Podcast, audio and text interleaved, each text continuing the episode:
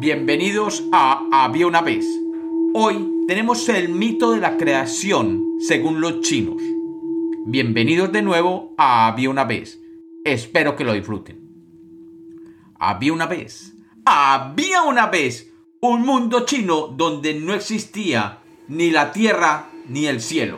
En esas épocas primarias solamente existía el caos. Y este era como un huevo de gallina. Durante mucho tiempo solo existía este huevo y dentro de este había una gran masa llamada nada. Y dentro de la nada había algo que aún no había nacido porque todavía no se había desarrollado. Este huevo flotó durante miles de años hasta que un día las partes del huevo se abrieron y del interior brotaría un ser gigantesco con su cuerpo cubierto de pelo y unos enormes cuernos. Este se llamaría Panku y es el gran creador. Cuando el huevo se abrió, la parte de abajo, que era más pesada, cayó formando la tierra y se llamaría Jin.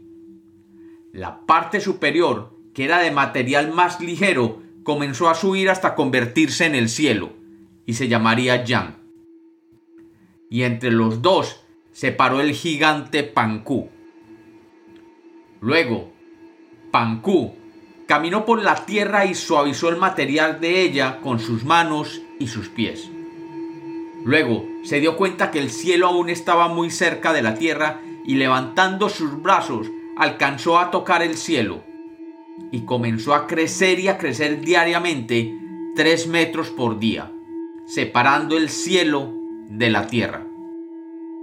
Pancú siguió creciendo por espacio de 18.000 años y así siguió empujando el cielo hacia arriba hasta que el cielo y la tierra estuvieran lo suficientemente separados. Cuando terminó de separarlos, tomó el sol y lo colocó en lo alto para que iluminara el día. Luego tomó las estrellas y la luna y los colocó para que iluminaran la noche.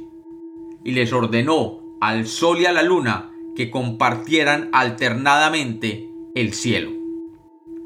Luego tomó un cincel y con cuidado comenzó a cavar el camino de los ríos y hacer los agujeros para los lagos y los mares.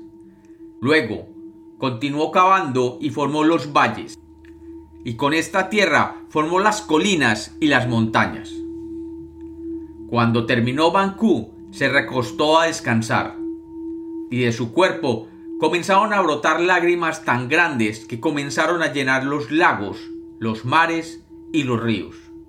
De su cabeza comenzaron a salir cabellos que crearon las plantas y los árboles.